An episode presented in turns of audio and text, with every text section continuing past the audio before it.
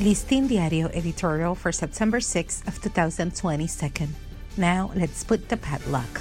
In 1956, following accidental death of children trapped inside refrigerators, the United States quickly passed legislation to remedy those risks. As the refrigerators of that time closed hermetically with handles or levers, the law ordered a change in the mechanism so that henceforth they would use magnetic doors.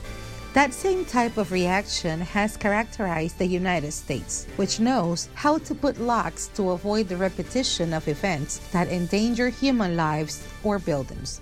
Regarding the unfortunate death of the boy Michael Emil, who was reported drowned in a bucket at the Center for Comprehensive Early Childhood Care, CAIPI, in San Francisco de Macorís, and the fall of a minor in a reception building of the Council National Childhood CONANI, the alarms began to sound.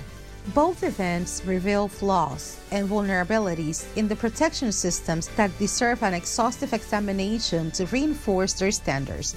What is in order now is a general review of the regulations that govern the attention and care of children in these centers and to implement the pertinent corrective measures to minimize this type of risk. It is time to put the locks on, as the United States does when some part of its safety and security systems fails, causing catastrophic or avoidable accidents. For Listín Diario, voiceover and translations by Indira Rodriguez.